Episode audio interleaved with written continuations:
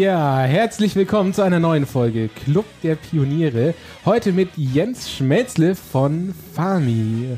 Uh, mein Name ist Konrad Simon. Ich freue mich riesig, dass ihr wieder dabei seid. Und ich darf euch heute eine kleine Kooperation verkünden, die uns die nächsten Folgen ein bisschen ähm, begleiten wird. Und zwar sind wir in engem Kontakt mit dem Szenografie- und Raumfestival Raumwelten in Ludwigsburg, das im November, vom 13. bis zum 15. November stattfindet. Und haben, werden dort auch vor Ort sein, Bruno und ich, und Live-Podcasts aufnehmen. Das heißt, wer uns mal live hören will, ist herzlich willkommen. Aber auch unsere Gäste der nächsten Folgen werden dort sein. Und da freut es mich besonders, jetzt den Jens begrüßen zu dürfen. Herzlich willkommen. Hallo, danke für die Einladung. Jens, du bist Geschäftsführer und Gründer von Farmi. Ähm, fangen wir doch mal vorne an. Was ist Fami? Äh, Fami ist ein äh, Startup aus Stuttgart und wir machen Software für die Nahrungsmittelproduktion im urbanen Raum. Ganz allgemein.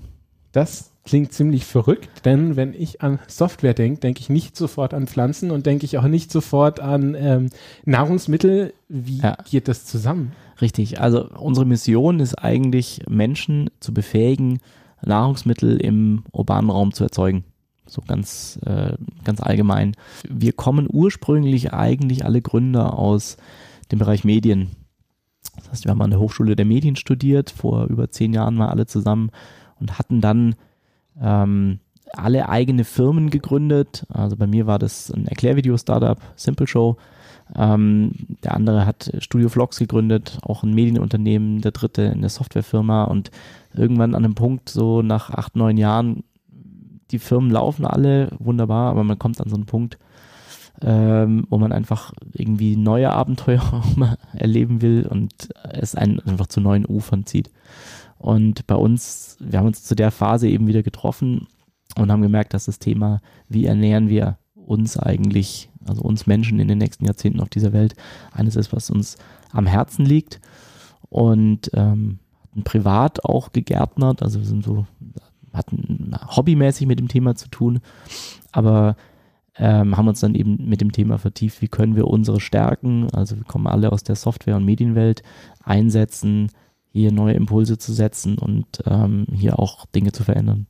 Cool. So ist Farmi entstanden. Du bist waschechter Schwabe? Äh, ich bin bei Stuttgart aufgewachsen, ja. Und dann, ja. welchen Weg hast du genommen, ganz persönlich? Ähm, ich wollte eigentlich tatsächlich immer Musiker werden früher.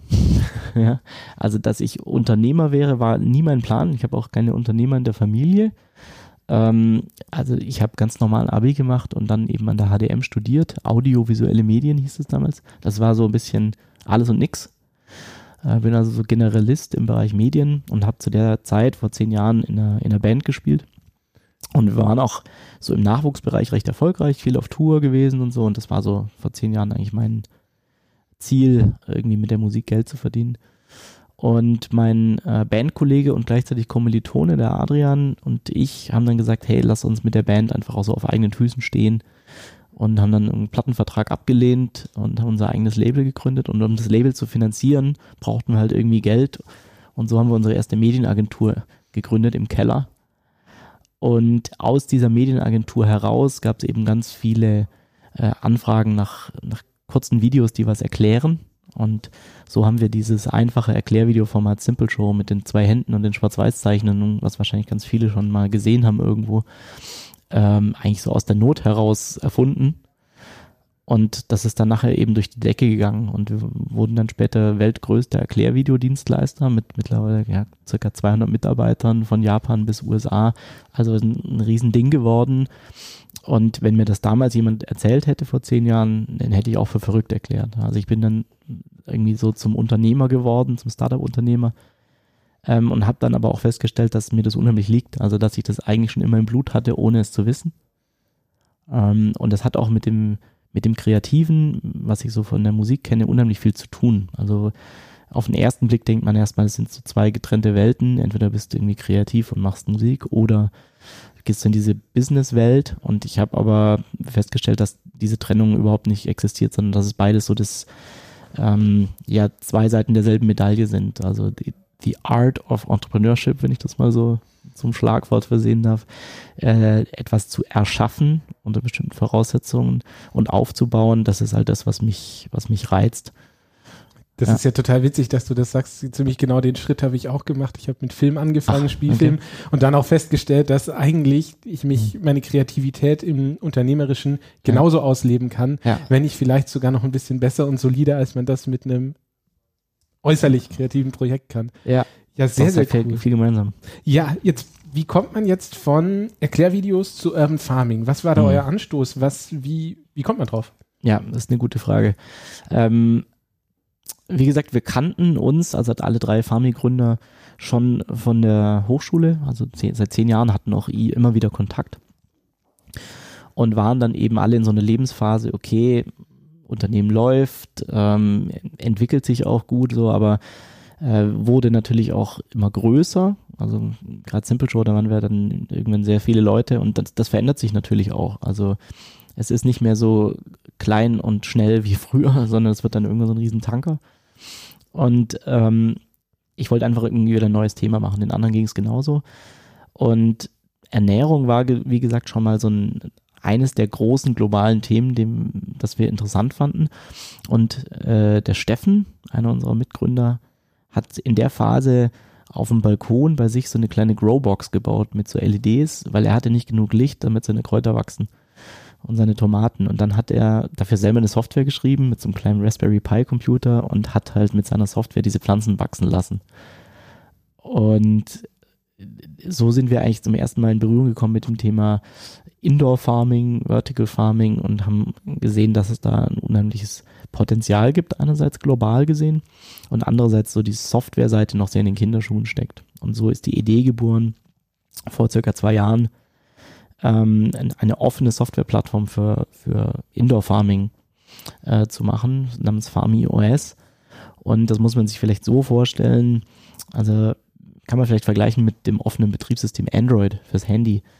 Ähm, also du hast irgendwie dieses Betriebssystem Android auf deinem Handy und es gibt Leute, die dafür Ad Apps entwickeln.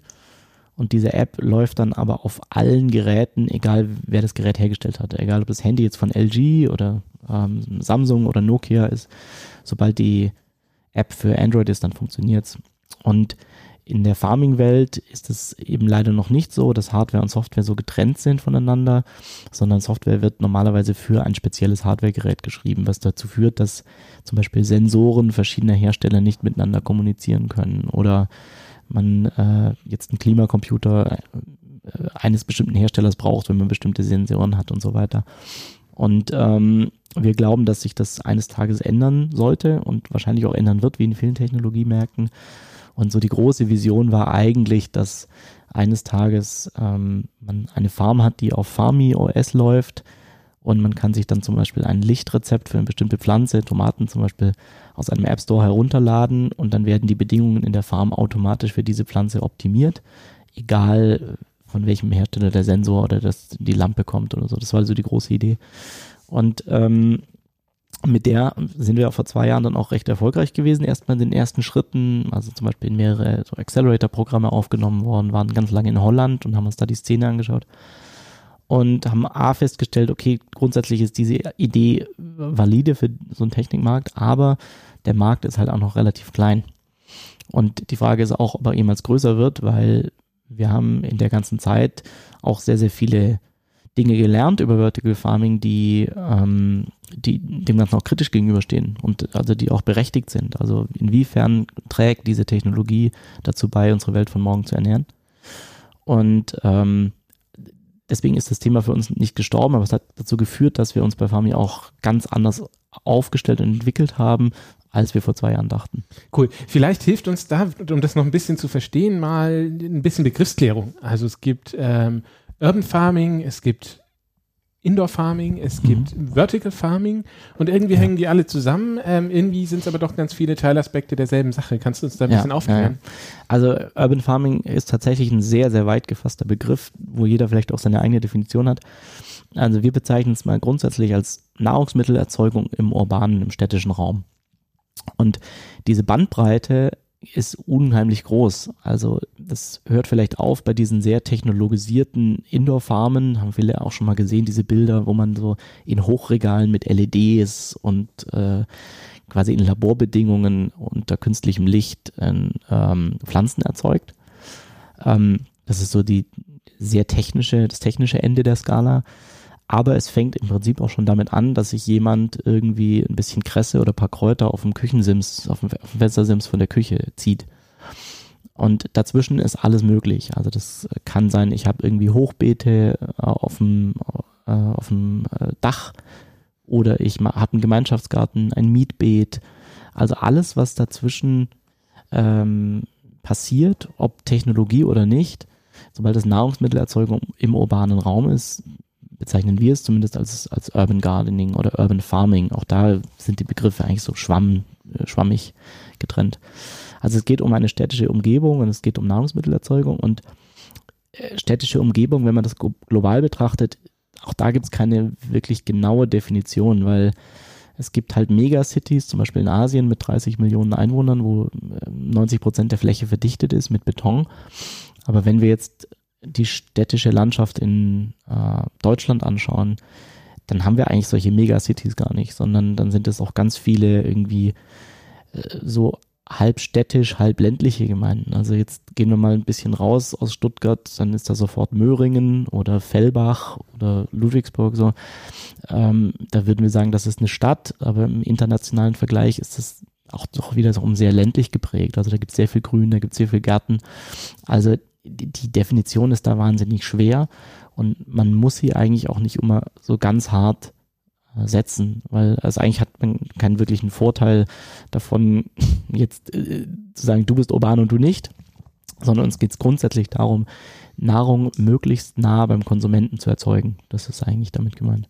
Ähm, jetzt sagst du, ihr habt euch verändert. Ich fasse das jetzt mal irgendwie zusammen, dass ihr gesagt habt, mhm. ihr wollt eigentlich für Indoor-Farmen oder wolltet Software schreiben, dieses Farm US aufsetzen. Das hat sich entwickelt, aber es hat einen anderen Turn genommen. Warum? Richtig.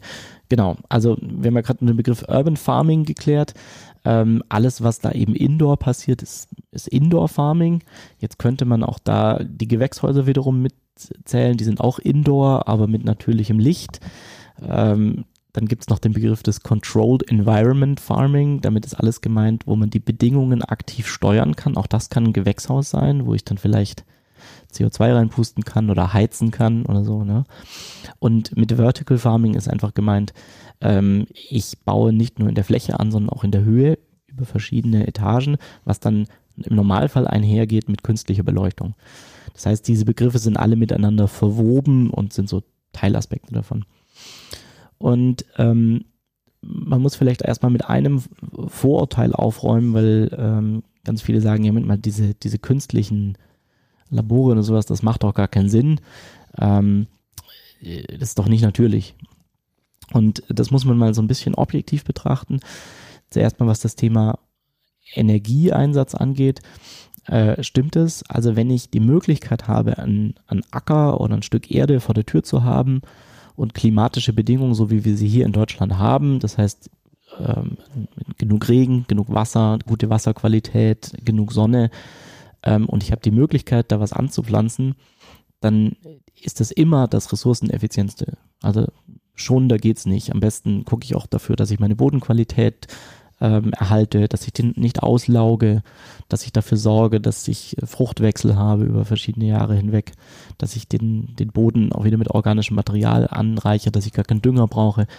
Also Ressourcen schon, da geht's nicht. Mhm. Und wenn ich genauso, wenn ich diese Möglich Möglichkeiten zur Verfügung habe und dann aber gleichzeitig mir so einen Schrank daneben hinstelle mit LEDs und äh, versuche da jetzt irgendwas anzubauen, selbst wenn dieser Strom aus erneuerbaren Energienquellen kommt, der kommt nie gegen diesen Acker mit natürlichen Ressourcen an. Also das macht. Vielleicht, macht, vielleicht muss ja. ich da mal kurz zusammenfassen. Wir sitzen ja. hier im Büro von Fami in Bad Cannstatt und ja. man kommt hier rein und das erste, wo man reinläuft, ist ein riesengroßer zwei auf zwei Meter großer LED-Schrank, wo lauter ganz kleine Zöglinge von Pflanzen sind und eigentlich ist dieses ganze Büro eine einzige Pflanze.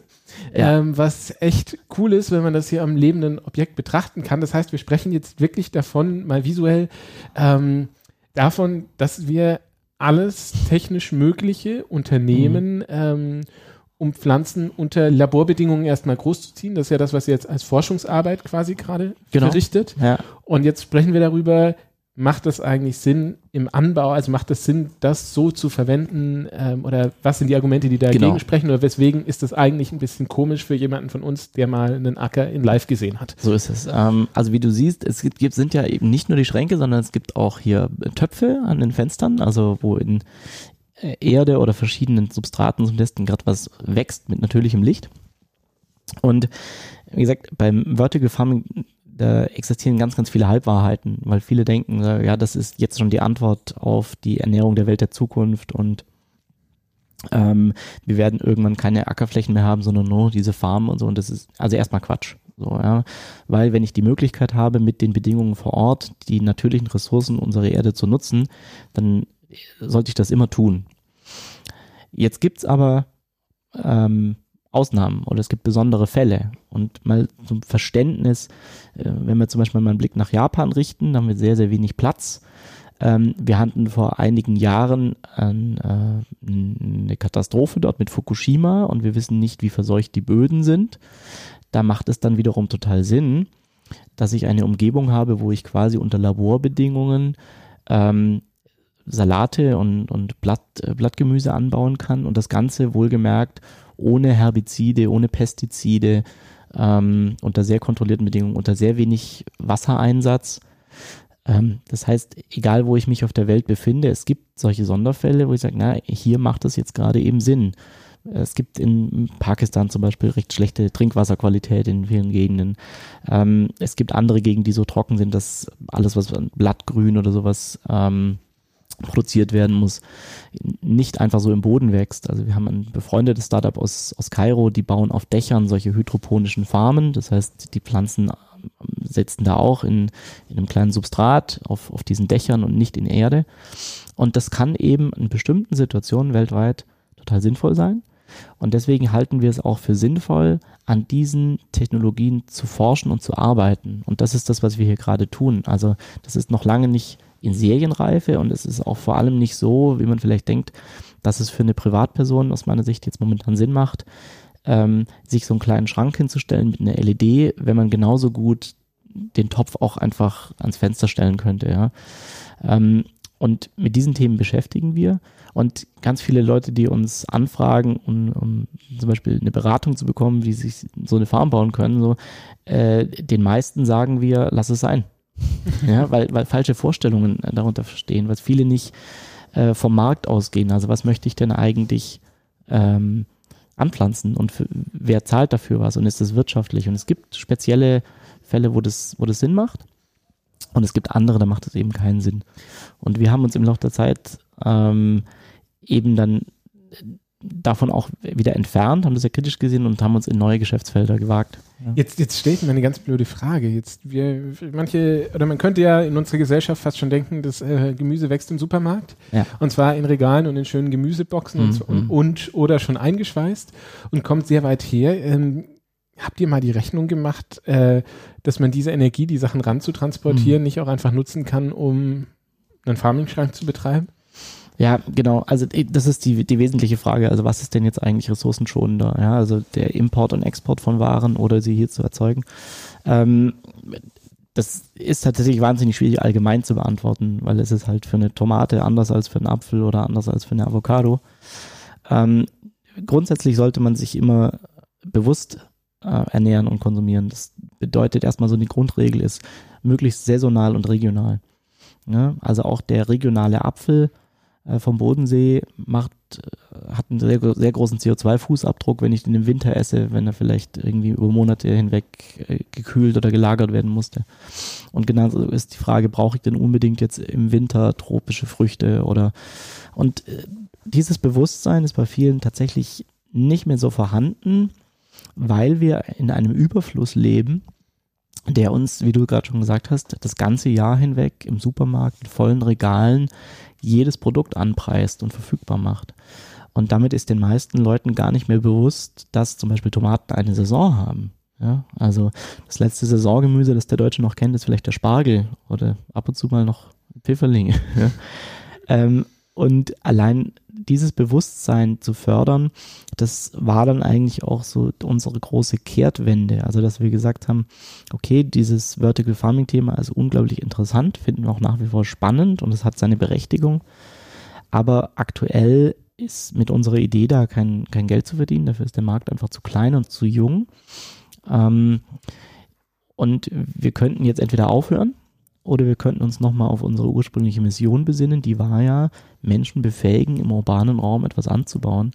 Und dann haben wir gesagt, naja, wo passiert das denn heute schon? Also was, und wer macht das schon? Und dann sind wir eben bei dieser ähm, eigentlich eher vom Technik zum Mensch gekommen und beim Menschen, die heute schon selber Nahrung anbauen. Das sind Hobbygärtner und urbane Gärtner, Leute, die ein Beet haben und die Balkonpflanzen haben und so. Und ähm, da haben wir dann letztes Jahr angefangen, eine kleine Community aufzubauen, haben das Urban Farming Meetup in Stuttgart initiiert und haben angefangen, mit dieser Community zusammen äh, Produkte zu entwickeln, für die, die ihnen helfen, Nahrung anzubauen. Wow. Und wie sehen die Produkte aus? Kannst du mir noch ein bisschen, ja, also, noch ein bisschen weiter wir haben viele, ja, wir haben viele Tests gemacht äh, letztes Jahr. Also wir hatten zum Beispiel so äh, eine kleine, ähm, kleine App, das haben wir eigentlich in erster Linie so über WhatsApp und sowas gemacht. So testen wir halt dann Produkte, die ähm, Hobbygärtner innerhalb einer Nachbarschaft verbindet und die helfen sich gegenseitig. Oder es gab so, so Gamification-Geschichten. Also verschiedene Stadtviertel treten gegeneinander an, in Anführungszeichen, und machen einfach mal sichtbar, was sie so ernten und wer erntet denn mehr. Es gab ähm, so kleine ähm, ähm, Geschichten. Jemand bestellt Saatgut und einen Topf und wird dann über drei, vier Wochen hinweg begleitet, jeden Tag mit so Kurznachrichten kleinen Anleitungen, was er tun muss. Also für Anfänger wirklich. Und es gab aber ein Thema, das sich äh, so herauskristallisiert hat, was wirklich vielen Leuten helfen würde, wäre ein Beetplaner. Also der ihnen dabei hilft, äh, ihr Beet richtig anzulegen, es zu gestalten, die Pflanzen richtig anzuordnen, auch die Saatzeitpunkte ähm, richtig zu planen. Und dieser Beetplaner sollte sie dann durch, durch das ganze Jahr begleiten eigentlich. Was ist immer zu tun? Jetzt werden Flächen frei, was kann ich da rein tun? und wie kann ich dann auch meine Flächen über den Winter hinweg wieder ähm, ja, mit Nährstoffen versorgen zum Beispiel. Und äh, daraus ist dann ähm, unsere, unser Tool Alphabet entstanden. Also Alphabet mit zwei E, ja, lustiges Wortspiel. Und ähm, das ist jetzt eigentlich auch so unser Hauptfokus momentan. Ähm, ein Online-Beetplaner, funktioniert also im Browser und auf App und äh, ist auch hier wieder ein bisschen äh, bizarr vielleicht, weil wir eigentlich ja wollen, dass die Leute im Garten sind und nicht am Smartphone. sagen wir auch, hey, sei im Garten und nicht am Smartphone. Ähm, sehen wir auch so. Also wir wollen die Leute wieder in eine neue Beziehung bringen, so zwischen Mensch Natur und äh, eine neue Beziehung zum Thema Nahrungsmittel schaffen. Und das tun wir eben, äh, indem wir ihnen helfen zu Gärtnern, weil wir die Erfahrung gemacht haben, sobald jemand sich mit dem Thema beschäftigt, und sei es eben nur ein paar Kräutertöpfe oder so ein Tomatenstock, entwickelt er ein anderes Bewusstsein für das Thema Konsum. Also ihm wird plötzlich bewusst, wie lange es dauert, bis so eine Tomate fertig ist, was für Pflege die braucht, was für Bedingungen die braucht und dass die halt einfach auch nicht das Jahr über wächst. Und das, das führt zu einer anderen Wertschätzung von Lebensmitteln und hat Einfluss auf das Konsumverhalten tatsächlich. Und witzigerweise gibt es auch Studien dazu, nicht nur auf das Konsumverhalten im Bereich Lebensmittel, sondern ähm, oftmals führt das auch dann dazu, dass man in anderen Lebensbereichen nachhaltigere Entscheidungen trifft. Und ähm, das ist eigentlich so zu unserer weiteren Mission geworden, also dass wir Menschen auch befähigen, ähm, nicht nur eine neue Verbindung zu ihren Nahrungsmitteln zu treten, sondern auch sich sonst Gedanken zu machen, äh, ja, über ihr Konsumverhalten. Verrückt. Ja, ist ganz mhm. lustig. Ähm, ich habe, äh, ich war im, im, buddhistischen Kloster tatsächlich äh, drei Wochen vor ein paar Jahren und ja, meine Frisur, meine Frisur habe ich aus anderen Gründen. Das ist nämlich, weil ich wirklich keine Haare habe. Also wenn sich irgendwer wundert, warum ich diese schöne Glatze trage, das ist tatsächlich ein Haarmangel. Das steht dir aber gut. danke, danke, finde ich auch. So. ähm, Spaß beiseite. Ähm, genau, und ich finde es so lustig, weil ich jetzt auch immer wieder Werbung kriege für, also auf, auf, auf Google für diese Einschlaf-App. Dieses Calm, Calm heißt Calm. die, glaube ich, ja. Und äh, hier ähm, zieh dir abends 20 Minuten das rein, wo ich mhm. mir auch denke, eigentlich ist das genau das Gegenteil, was ich möchte, Mein Smartphone wühlt mich immer eigentlich Mhm. total auf und dann, aber klar, wenn du die Leute rauskriegst, wo kann man denn ein Alphabet beziehen?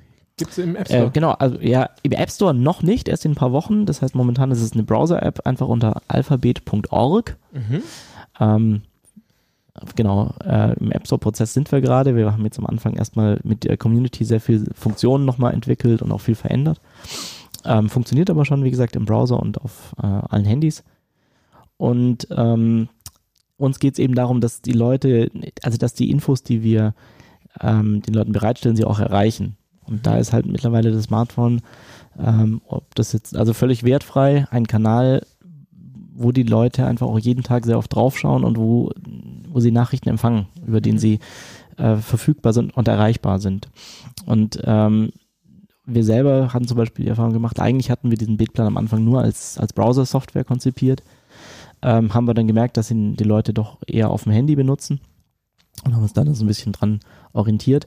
Aber dieses Tool ähm, gibt dir im Prinzip die Hinweise, was du zu tun hast. Ähm, und dann kannst du das Handy aber trotzdem beiseite legen und diese Dinge im Garten tun mit deinen echten Händen. Du kannst in der Erde wühlen, du sollst mit den Pflanzen in Kontakt sein und so. Und da ist das Handy dann keine Barriere. Also du, da brauchst du es nicht dazu. Es hilft dir nur dabei zu, äh, ja, zu, es unterstützt dich dabei zu wissen, was du zu tun hast. Cool. Sehr, sehr cool. Das kann ich mir jetzt auch total lebhaft vorstellen und habe selber schon total Lust, jetzt was anzupflanzen. Sehr gut. Äh, bin total motiviert. Ähm, wie, wie siehst du die Perspektive? Wie geht's weiter? Wie, wie sieht Mhm. das in zehn Jahren aus? Wie seht ihr in zehn Jahren aus, eure Firma, euer, ja. Ja. das Leben? Also ganz entscheidend wird natürlich jetzt so das nächste Jahr, weil ähm, so die Hauptplanungssaison, also wann plant man seine, seine Gartensaison, sein Beet, das ist natürlich so Winter und Frühjahr. Das heißt, dafür bereiten wir jetzt unheimlich viel vor die nächsten Wochen. Ähm, und es kann durchaus auch sein, dass wir neben diesem digitalen Produkt auch irgendwann mal weitere Services oder Produkte anbieten. Also wir sprechen auch gerade schon mit einigen Herstellern über ähm, ökologischen äh, Dünger oder ökologische ähm, ähm, Erde. Ja, also Dinge, die man drumherum vielleicht anbieten kann. Saatgut ist natürlich ein Thema. Und ähm, das kann durchaus sein, auch das Thema Workshops, also Menschen wirklich befähigen äh, und ihnen beibringen, sie an die Hand nehmen. All das könnte zu dem Alphabet-Kosmos eines Tages dazukommen oder Leute zusammenzubringen, äh, also soziale Funktionen. Ähm, und nebenbei kümmern wir uns ja, wie gesagt, nach wie vor auch um unsere Software im Bereich Indoor Farming und forschen da weiter, um mal wirklich Aussagen darüber treffen zu können, wie viel Energie geht denn rein, wie viel Biomasse kommt raus. da arbeiten wir eng zusammen mit der Universität Hohenheim.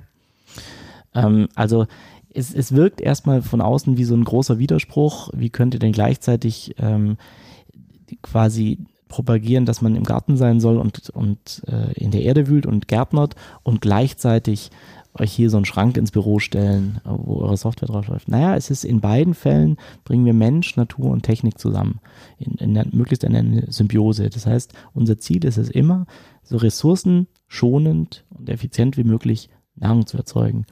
Und dabei kann Software eben eine Rolle spielen. Und die spielt bei unseren Hobbygärtnern äh, eine eher befähigende Rolle, die, die dazu führt, dass man da Spaß dran hat, dass man Wissen bekommt. Und im Bereich des professionellen Indoor-Farmings eher eine Rolle der, der Optimierung, die aber dazu führt, dass man zum Beispiel weniger Pestizide braucht, dass man weniger Wasser verbraucht und so. Ja, also das hat insgesamt, wenn man es dann aus der Perspektive sieht, schon Sinn, auch wenn es zwei völlig unterschiedliche Welten sind. Und ähm, das muss man eben manchmal ein bisschen erklären, dass das eine und das andere durchaus was miteinander zu tun hat. Und äh, was mich freuen würde, ist, wenn wir langfristig einfach mehr Menschen äh, dazu bringen, sich über das Thema Nahrungsmittelproduktion in der Stadt Gedanken zu machen, mehr Leute befähigen, es tatsächlich zu tun, weil ich habe das Gefühl, dass früher, in früheren Generationen war das noch selbstverständlich, wenn wir unsere Eltern oder Großeltern anschauen, aber gerade in der heutigen Generation, auch der Stadtbevölkerung, geht ganz viel Wissen verloren. Und mit dieser Entfernung sowohl thematisch als auch geografisch zwischen Konsum und, und Herstellung, ähm, ja, geht, droht diese Verbindung irgendwie verloren zu gehen zwischen uns und den Lebensmitteln und das wollen wir eigentlich wieder schaffen. Jetzt, lieber Jens, jetzt habe ich dir was mitgebracht und zwar ist das unsere ehrliche Frage.